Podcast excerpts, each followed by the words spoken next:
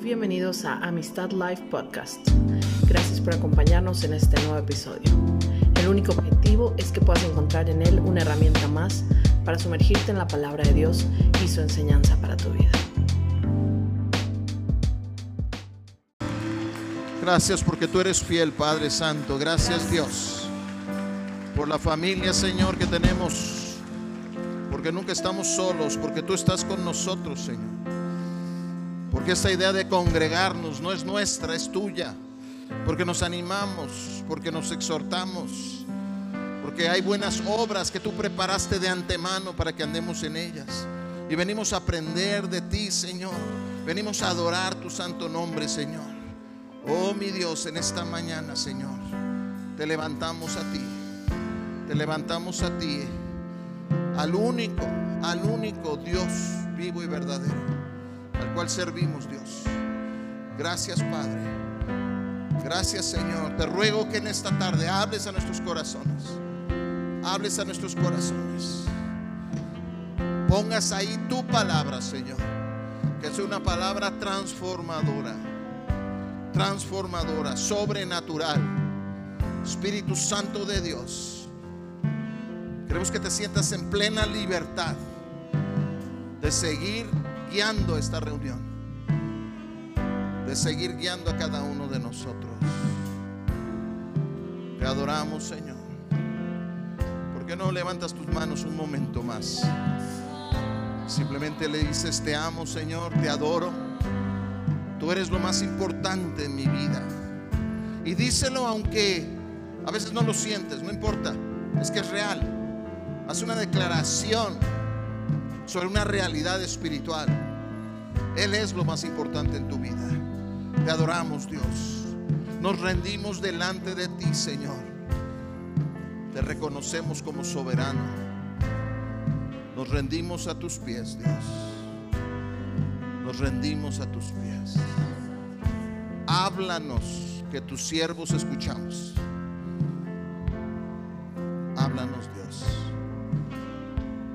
Nombre de Jesús. En el nombre de Jesús. Amén. Y amén. Amén. Hola, hola, ¿cómo están? Ya hacía mucho que no los veía en vivo. Qué bueno, me da mucho gusto estar. Quiero agradecerle a todos sus oraciones. Eh, pues ha sido tiempos no tan fáciles, pero quiero compartirles un breve testimonio antes de dar paso a la palabra que el Señor tiene para nosotros hoy.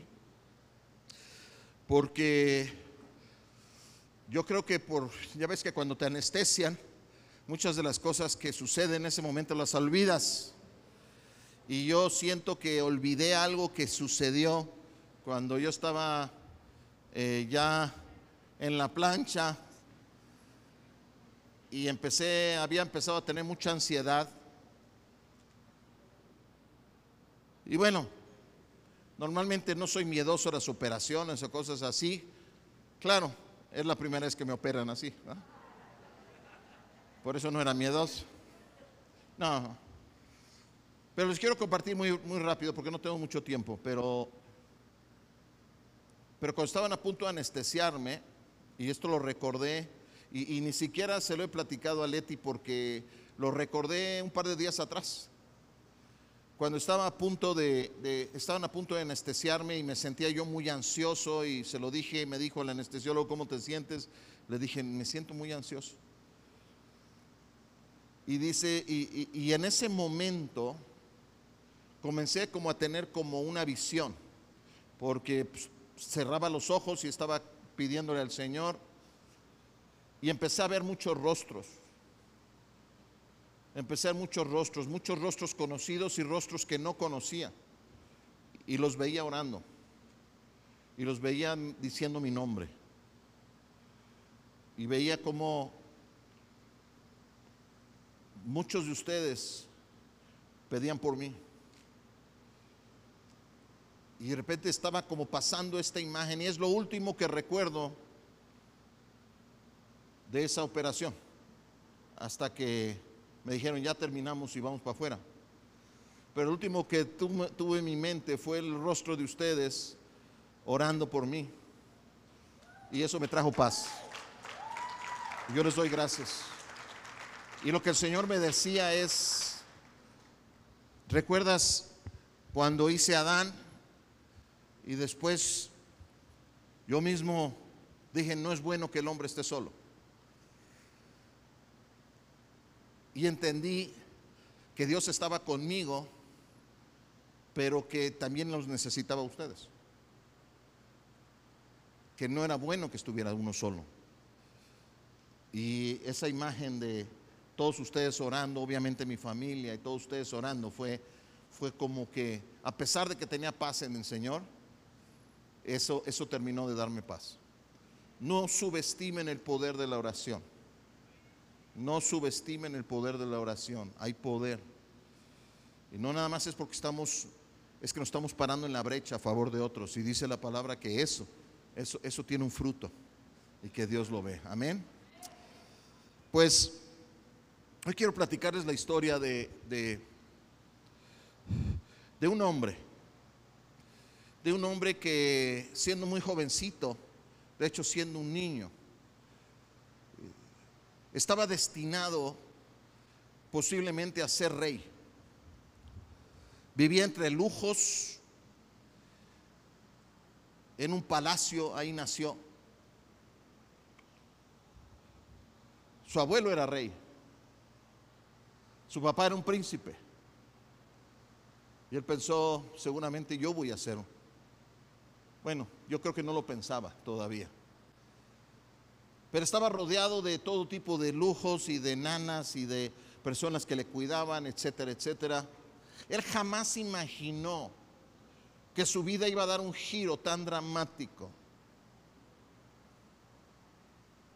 Que todo lo que quizás él pudo llegar a imaginar, tal vez se lo imaginó después, que podía ser su realidad, no lo fue. Es una historia bien dura. Este hombre se llamaba Mefiboset. Mefiboset era hijo de Jonatán, que era hijo de Saúl, el primer rey de Israel.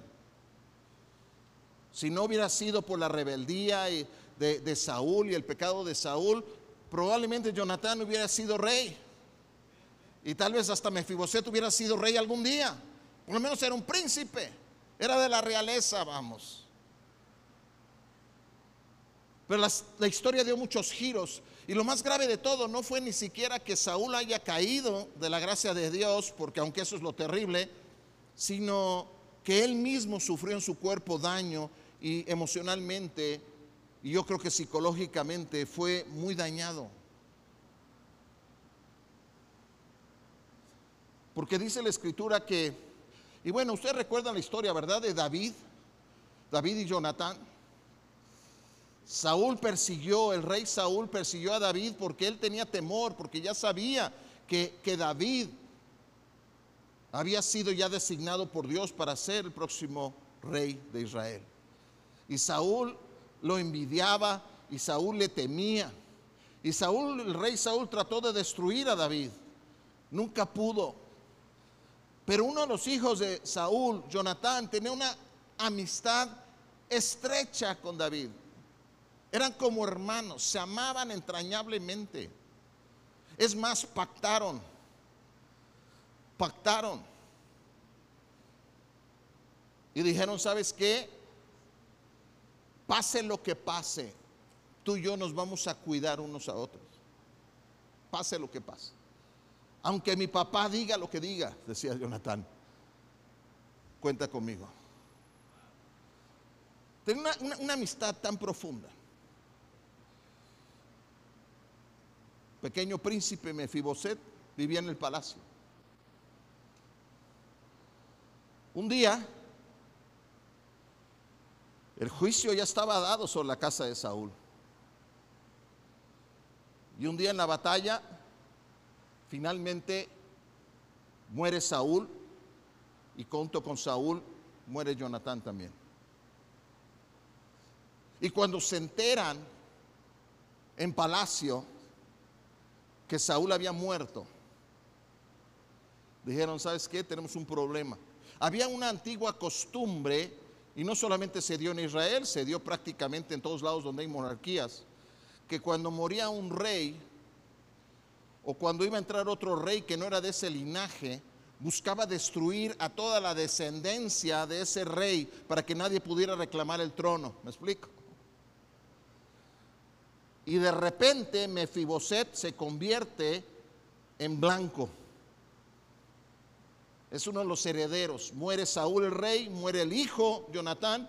¿Y qué va a pasar con Mefiboset? Y aquí voy a tomar la historia y, quiero que escuchemos a Dios hablarnos a través de todo esto. Porque algo cambió su destino pero no solo una vez, no solamente para mal, sino algo también cambió su destino para bien. Dice 2 de Samuel capítulo 4, verso 4. Dice, por otra parte, Jonatán, hijo de Saúl, tenía un hijo de cinco años, tenía cinco años, dice llamado Mefiboset, que estaba tullido, o sea, quiere decir que no podía utilizar las piernas.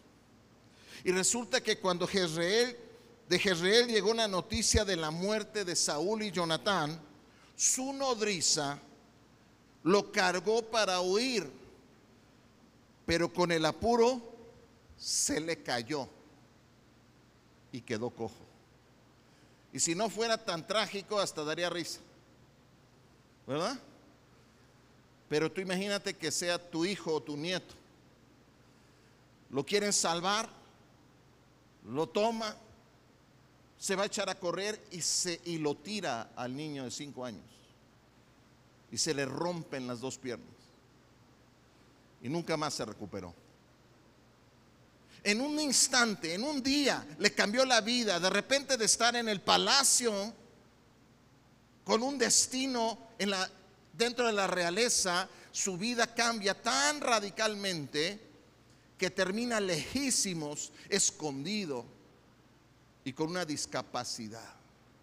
Ahora yo pienso en Saúl y digo, dice la palabra que Saúl era un hombre bien galán. Es más, dice que era un hombre muy alto, dice que de hombros, hombro y cabeza más alto que todos los demás. O sea que digo, no sé, arriba de 1,90 era un hombre alto, dice que apuesto, bien parecido. Yo supongo que su nieto también se parecía a él. Si no vean al mío. Si no digo esa reviento. Pero no dije por lo bien parecido, dije que se parece. Pero bueno, si a ustedes les parece que mi nieto esté bien parecido, bueno, ya saben.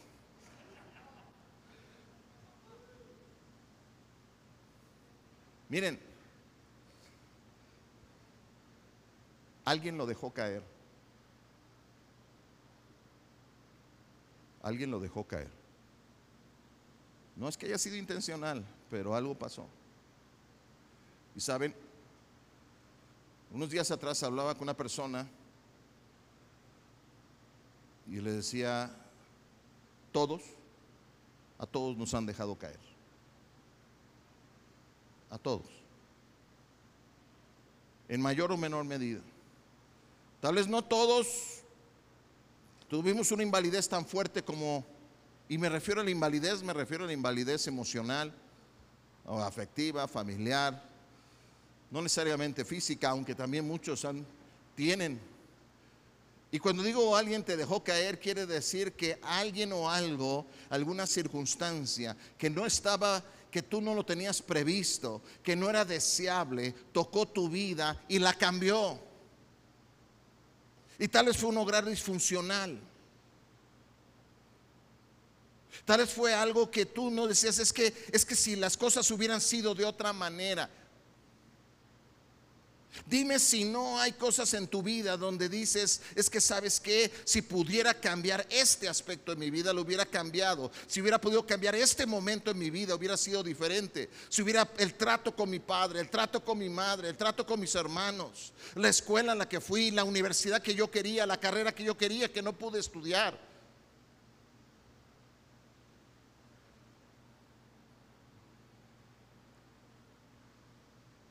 En la vida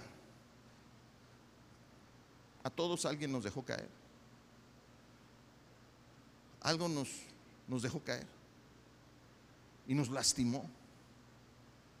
Nos lastimó. Y no lo digo por mi trasfondo de estudios psicológicos, simplemente más bien se lo digo por trasfondo de mi estudio, mis estudios como pastor y mi experiencia como pastor. Yo no he encontrado una sola persona totalmente funcional. Todos tenemos lo que yo llamo una disfunción funcional. Aprendemos a funcionar a pesar de nuestras disfunciones. Pero no conozco una sola familia que sea perfecta, no conozco una sola persona que sea perfecta. así es la vida. A todos nos han rechazado, a todos nos han lastimado de alguna manera en algún momento de nuestra vida. Hemos pasado por momentos y dices, es que caray, ¿qué hubiéramos hecho para que no me hubieran tirado? Pero no estaba en manos de Mefiboset. Como no estaba en tus manos o las mías, ¿qué podía hacer? ¿Qué podía hacer? Él no podía hacer nada, así fue. Y tal vez tú puedes decir es que hubiera cambiado las cosas, pero no puedo cambiarlas. Así es mi vida. Es más, tal vez hasta clamamos a Dios y le decimos, Señor, este, ya estoy, ya, ya te conozco, estoy en Cristo. ¿Por qué sigo cargando tantas cosas? Y a veces nos dan respuestas simplistas, nos dicen, si ya estás en Cristo, como todas las cosas son hechas nuevas, entonces tú ya no debes de sentir nada, ya no debes de ser disfuncional.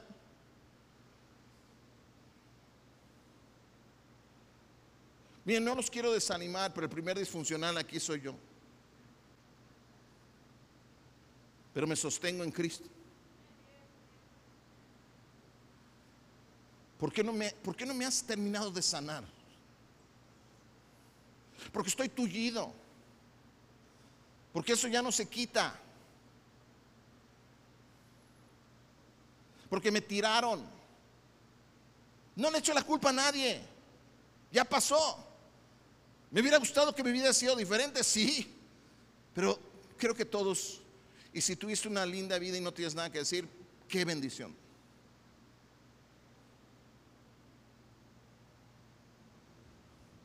Pero, pero no tratemos el tapar solo con un dedo, estamos lastimados, sufrimos, batallamos.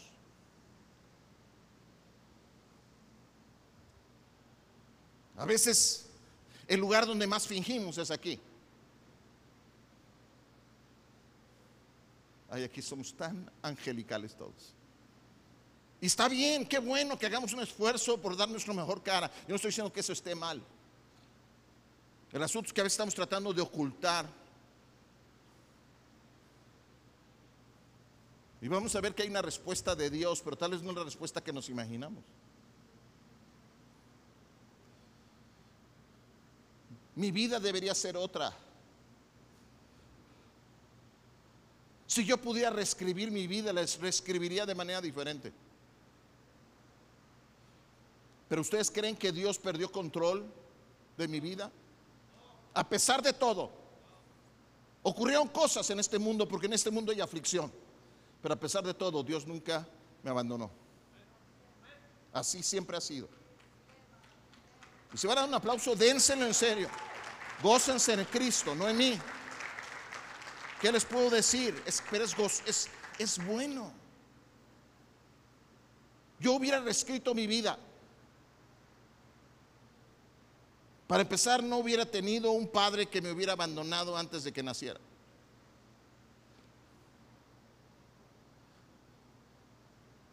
No voy a hablar de otras cosas porque afectan a terceros, pero hubieran cambiado muchas cosas.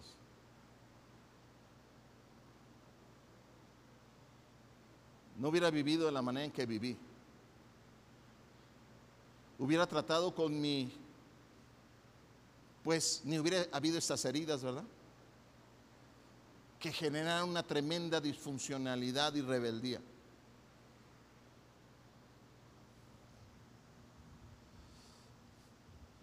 O tal vez piensas, pude haber hecho más. Tal vez estás en una etapa en tu vida donde dices, es que no estoy conforme, me tengo que aguantar, pero, pero esto no es. Si hubiera estudiado otra cosa, si hubiera casado con otra persona, si no hubiera tenido tantos hijos, o si no, o si no hubiera tenido hijos o si hubiera tenido más hijos, o si hubiera no hubiera entrado a trabajar esta empresa, o si hubiera aceptado este trabajo, en fin, cuántas veces en nuestra vida no tomamos decisiones y decimos, ah, caray, me gustaría dar marcha atrás y reescribirlo. Pero no se puede.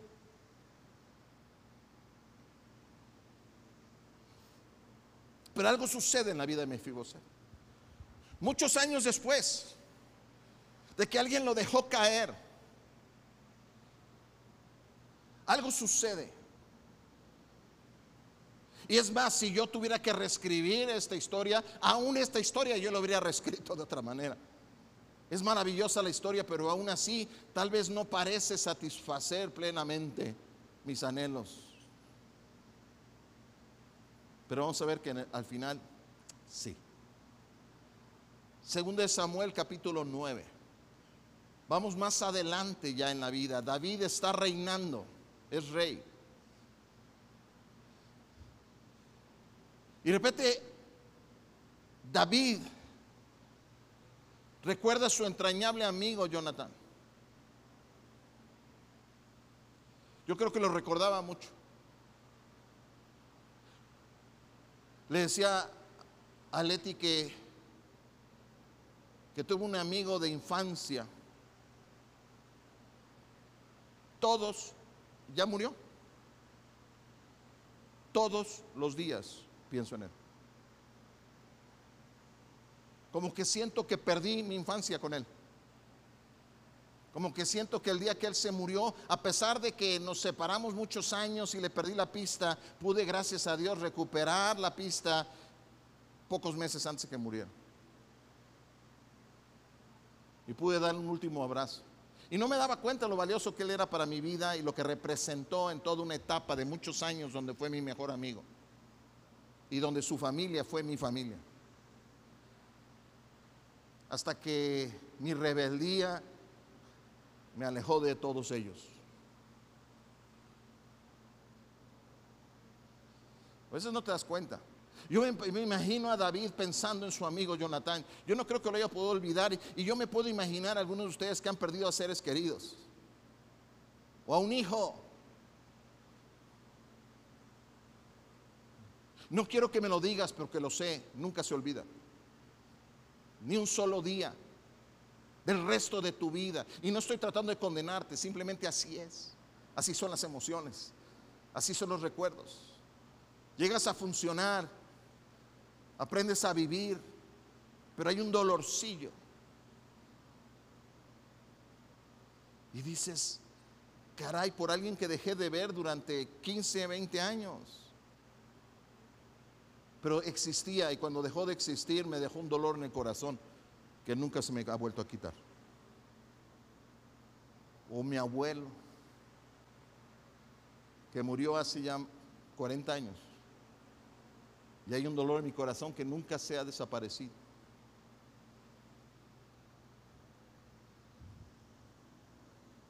Pero Saúl, pero perdón, David está pensando. Y dice el verso 1 del capítulo 9. Dice, el rey David averiguó si había alguien de la familia de Saúl a quien pudiera beneficiar en memoria de Jonatán. Y como la familia de Saúl había tenido un administrador que se llamaba Siba, mandaron a llamarlo. Y cuando Siba se presenta ante David, este le preguntó, ¿tú eres Siba? A las órdenes de su majestad respondió. Oye, ¿no queda nadie de la familia de Saúl a quien yo pueda beneficiar en el nombre de Dios? O sea, él quería seguir haciendo contacto con su amigo. emocionalmente quería bendecir a alguien de la familia. A mí muchas veces me ha pasado que he querido buscar a los hijos de mi amigo y decir, ¿qué te puedo dar? Que he querido ser prudente y no hacerlo. Que realmente ellos nunca tuvieron ni idea de mí, pero los sigo en Facebook, los busco y los amo a distancia porque ustedes saben por qué. Y dice, ¿no queda nadie en la familia de Saúl a quien yo pueda beneficiar en nombre de Dios? Volvió a preguntar el rey. Sí, su majestad. Todavía le queda a Jonatán un hijo que está tullido de ambos pies. Le respondió Siba. ¿Y dónde está? Imagínate, eres rey y de repente te enteras que el hijo de tu mejor amigo, de tu entrañable amigo, todavía vive, pero que es discapacitado. Y tú tienes todos los recursos. Eres la persona más importante del reino. ¡Qué padre! Y dice, está en Lodebar. Vive en casa de Maquir, hijo de Amiel. Y entonces el rey David mandó a buscarlo a casa de Maquir, hijo de Amiel, en Lodebar. Es interesante, voy a tener un momento aquí. Porque ustedes saben en la escritura los nombres tienen connotaciones importantes y nos hablan de la historia. Él vivía, dice, en Lodebar, es una zona al norte eh, de Israel, una zona muy árida, muy seca, muy, muy estéril. Y, o sea, no productiva. De hecho, Lodebar, inicialmente el nombre viene de una raíz que significa que no hay pastura. O sea, no había pasto para los ganados. Después la palabra, como sucede con los lenguajes, va tomando otras connotaciones y después termina significando un lugar donde no hay comunicación, un lugar donde no hay palabra. O sea, no hay bendición ahí. Imagínate, un hombre destinado probablemente a ser rey, por lo menos ser un príncipe de su pueblo, que cae en desgracia, que además queda discapacitado y luego está viviendo en un lugar que se llama aquí no hay palabra. O sea, en pocas palabras, lo de bar significa dolor, lo de bar significa tristeza, lo de bar significa miseria, lo de bar significa oscuridad, lo de bar significa soledad, lo de bar significa desesperanza. Aquí es donde vivía este hombre. Y es donde vive una cantidad enorme de gente, aunque pongan sonrisas y los ves día a día, cualquier cantidad de gente en este mundo vive así. Es más, quizás tú estás aquí hoy poniendo una cara de que todo está bien y tal vez sigas viviendo en lo de bar.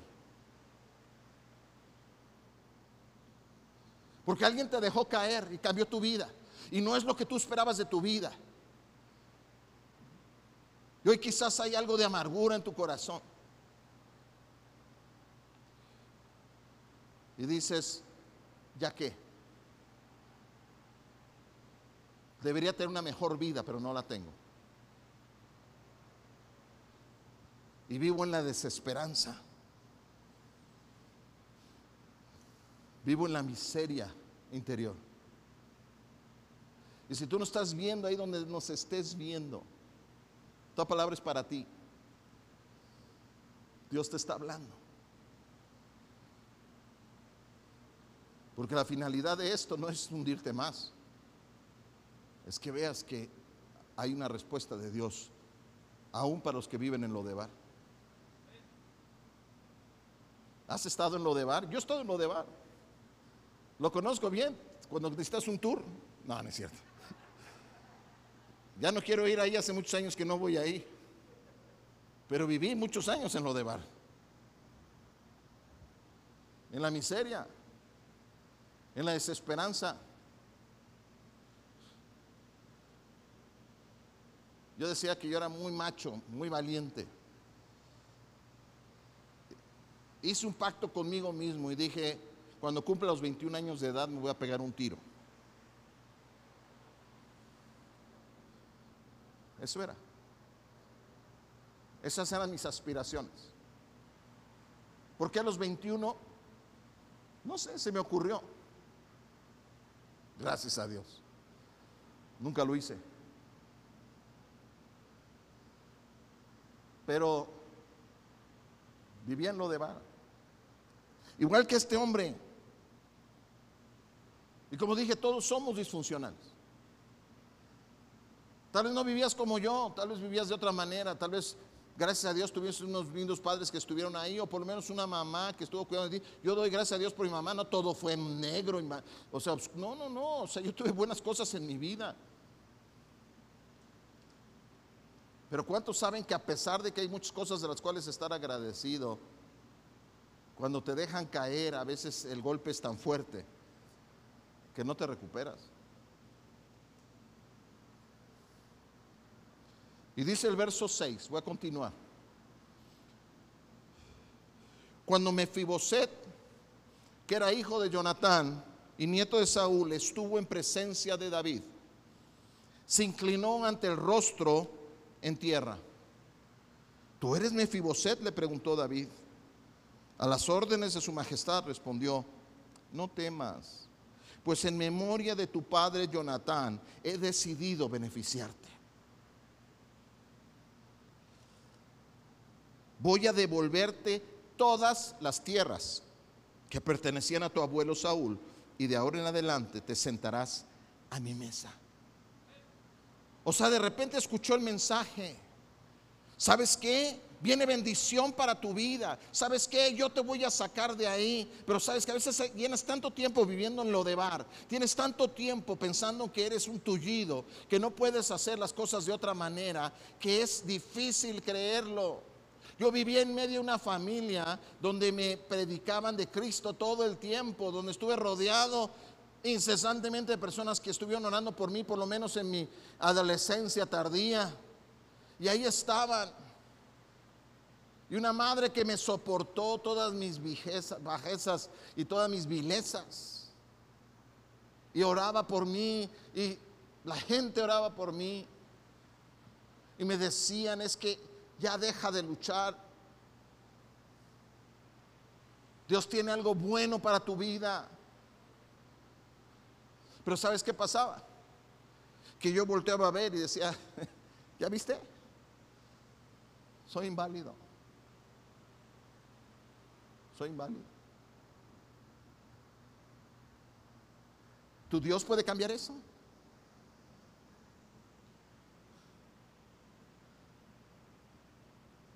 Antes de que digas sí, muy espiritual, piénsalo.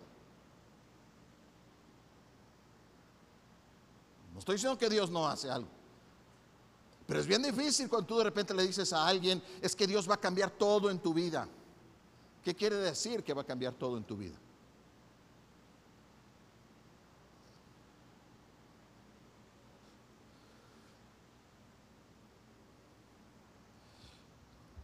Este mensaje es un mensaje de esperanza, de amor, de victoria, pero también de una realidad que tenemos que aceptar.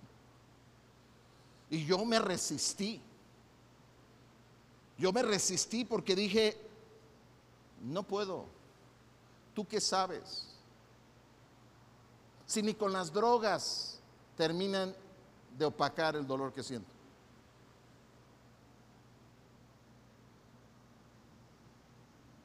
Ni aunque esté embrutecido durante meses continuos. No que a ratos. Mi récord con mis amigos fue estar drogado 24 horas al día durante seis meses, fue mi récord. Sé que hay otros están peores.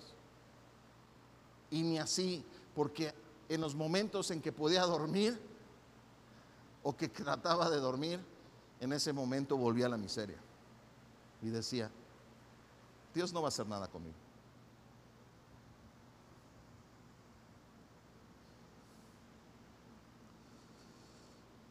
Te voy a bendecir, decía David, Y Mefiboset se inclinó, dice el verso 8, y dijo, ¿y quién es este siervo suyo para que su majestad se fije en él? Si no valgo más que un perro muerto.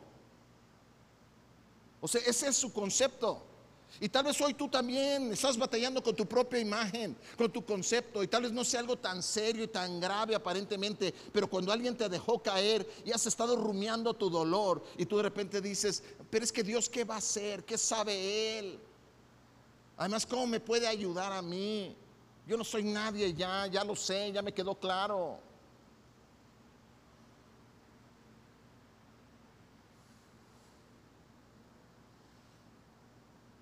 Pero David llamó a Siba, el administrador de Saúl, y le dijo, todo lo que pertenecía a tu amo Saúl y a su familia, se lo entrego a su nieto Mefiboset. Es curioso porque a pesar de, de, que ya no era parte de la realeza ni estaba en el linaje real, de repente le es devuelto todo lo que era del rey, su abuelo. Y dice, además le van a hacer la chamba te ordeno que cultives para él la tierra y guardes la cosecha para el sustento de su casa. Que te ayuden tus 15 hijos y tus 20 criados.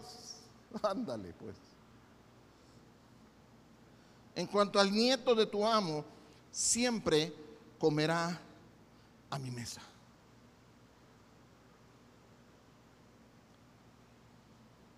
Y dice, a partir de ese día, se sentó a la mesa de David como uno más de los hijos del rey. Y toda la familia de Siba estaba al servicio de Mefiboset, quien tenía un hijo pequeño llamado Micaías. Tullido de ambos pies, Mefiboset vivía en Jerusalén, pues siempre se sentaba a la mesa del rey. ¿Qué te puedo decir? Te voy a decir bien fácil. Solo un rey puede marcar la diferencia en tu vida. No importa dónde estés. Y te voy a decir una cosa, tenemos un rey. Hay un rey que gobierna sobre todas las cosas y un día regresará en gloria. Y se llama Jesucristo. Él es el rey de este reino. Y Jesucristo nos ha llamado a su mesa. Y nos ha dicho, ¿sabes qué? Y mira, y hace rato dije, antes de que digamos muy espirituales, te voy a decir una cosa. Sigo tullido, pero estoy asentado a la mesa del rey. Todos los días como la mesa del rey. De repente veo el mantel y levanto el mantel cuando me siento así como que yo soy bien fregón. Levanto el mantel y digo, no, sigo. No desapareció eso. Tengo las huellas de que me dejaron caer, pero me siento a la mesa del rey y disfruto banquetes todos los días. Amén. Y tú también. Ese es el mensaje. Deja de escuchar estas mentiras recurrentes. Es que necesita todo cambiar. No, no es cierto. No es cierto. Hay cosas en tu vida, perdóname, esta es la, nota que va a sonar negativa, pero tal vez hay cosas en tu vida que nunca van a sanar, que son cicatrices que llevas ahí. Pero eso no impide que el rey te tenga en su mesa. No va a impedirlo. Él dice, tú te vas a sentar a mi mesa. Yo te voy a bendecir. Dios no necesita, escúchame porque esto suena fuerte, Dios no necesita que cambies para que Él te pueda invitar a su mesa. Él quiere que te sientes a su mesa para que aprendas cómo vive un hijo del rey. Porque no sabemos cómo hacerlo. Pero dice que una vez que comenzó a sentarse a la mesa, como cualquier hijo de rey, te aseguro que empezó a aprender. Eso es lo que Dios hace con nosotros. La religión dice, cambia para que yo te pueda invitar. Jesucristo dice, ven, siéntate. Y yo voy a trabajar en tu vida. Yo te voy a alimentar bien, yo te voy a dar vestido, te voy a devolver lo que necesitas para vivir, las propiedades, o sea, no importa, es que sigo siendo tullido. Sí, hay cosas que no cambian en esta vida todavía. Algún día cuando estemos la presencia de Dios vamos a estar completitos, perfectos. No, ya no nos vamos a acordar que alguien nos dejó caer. Pero aún en esta vida podemos vivir a la mesa del rey. Y la invitación está ahí, queridos. La invitación está ahí. No esperes a que todo cambie. No esperes a que tú tengas que cambiar o que, o que quiero ver otras cosas. Es que, es que si tan solo yo no, yo no creo que Dios, yo para Dios soy un perro muerto. ¿Por qué no, porque no me escucha? ¿Por qué no cambia las cosas? A ver, ¿por qué no escuchas la invitación? Nada más escucha la invitación. Yo con eso termino. Escucha la invitación del día de hoy.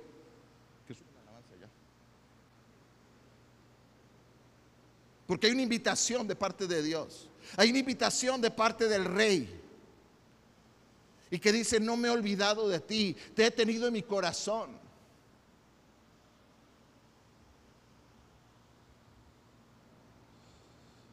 No te invito porque estés sano.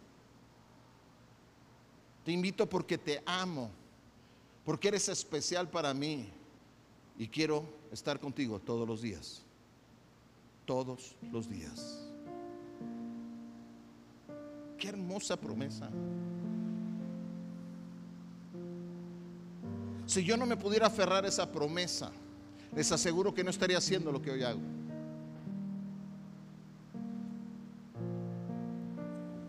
Porque todos los días estoy consciente y pongo delante de Dios mis muchas debilidades y fracasos. Pero así en ese mismo tenor me vuelvo a sentar a la mesa y digo, pero Señor, gracias por el banquete. Venga, en tu nombre lo voy a hacer. Si tú me preguntaras, yo te diría que soy peor que un perro muerto. No soy digno de eso. Lastimé a mucha gente a lo largo de mi vida antes de Cristo. No me, no me siento orgulloso de eso. No puedo pagar eso. A veces trato de hacer un lado sus pensamientos y sí, Dios dice, no te quedes ahí. Pero a veces, pero me ayuda me ayuda a ver el gran privilegio que tengo. Nada más me asomo debajo de la mesa y veo mis piernas y digo, no, sí, sí me dejaron caer, pero, pero aquí estoy. Como cualquier hijo de rey, gozándome, sirviéndole. Y un día en su presencia, hasta eso va a cambiar.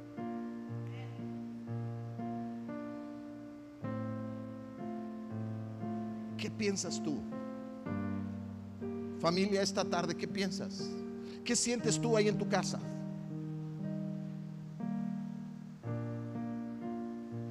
¿No te gusta eso?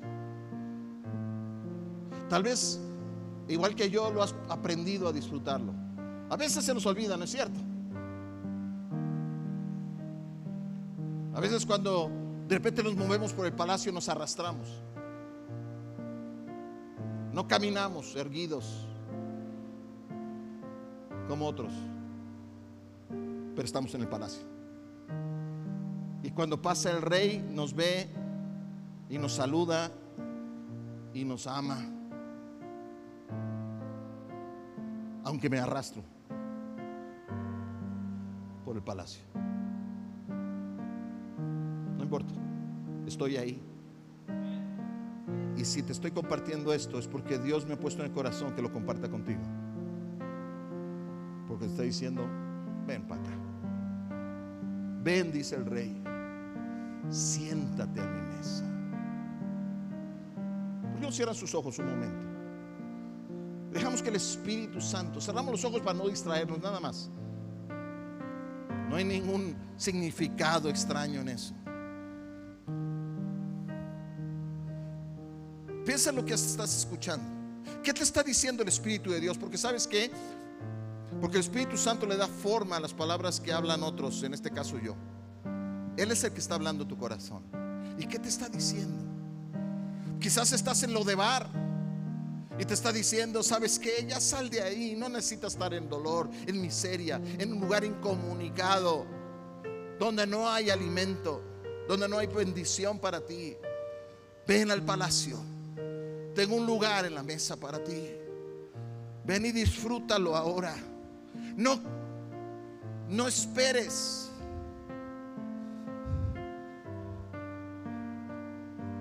Hasta que no estés sano iré. No esperes eso.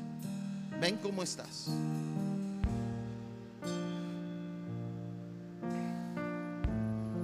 Mi abuela, que no conocí, pero me heredaron la expresión. Dicen, me decía mi abuelo, decía, siempre decía, Dios te ama con todo y verrugas. Es una expresión que se quedó en nuestra familia. No conocí a mi abuela, murió antes que yo naciera. Pero eso afectó a mi abuelo, porque decía, mi esposo siempre decía que Dios nos ama con todo y verrugas. Más que eso. Sientes que hay algo en tu vida que ahí está estorbando. Ok, si estás delante del rey, puedes decirle. Y es sencillo, ahora mismo dile, perdóname. Sé que he estado resistiéndome y te pido perdón. Porque tú ves una cosa, lo de bar es un lugar donde habitamos, pero a veces también escogemos quedarnos ahí. Dile Dios, ya no quiero vivir aquí.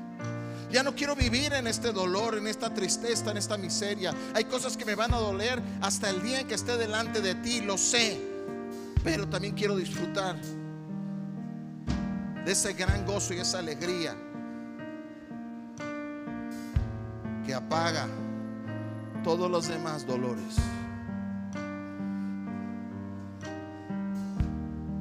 Escucha al rey. Dice, ven a mi mesa. Ven a mi mesa, siéntate hoy. Disfruta con mis otros hijos todos los días de tu vida. Yo voy a darte lo que necesitas. No vas a vivir más en lo de bar, vas a vivir con las bendiciones de un rey. Pero lo más importante, puedes gozar de mi presencia todos los días.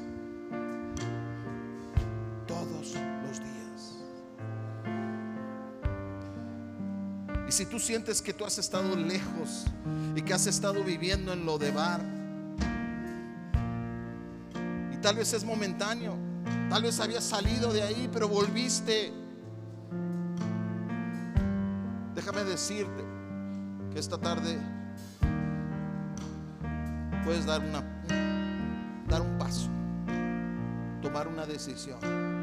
Ya sea que estés ahí viendo en tu casa donde estés o aquí mismo en este auditorio.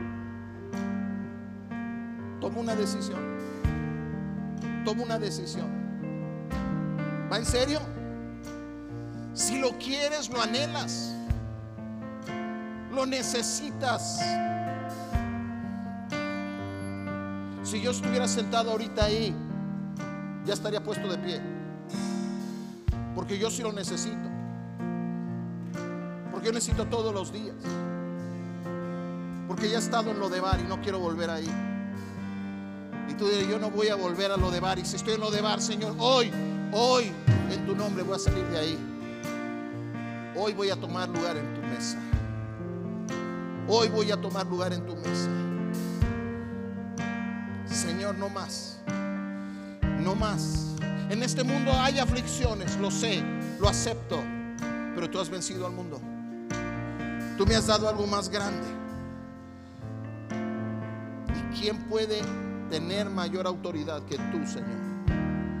Y si tú me estás invitando, ¿quién puede desinvitarme? Nadie, ni yo mismo. Porque cuando el rey habla, se le obedece. Y el rey dice, te quiero bendecir.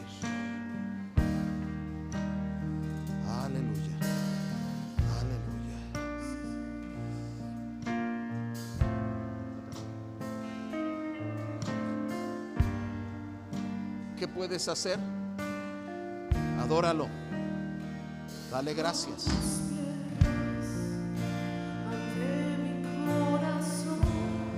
Sí, Señor. Gracias, soy. Gracias.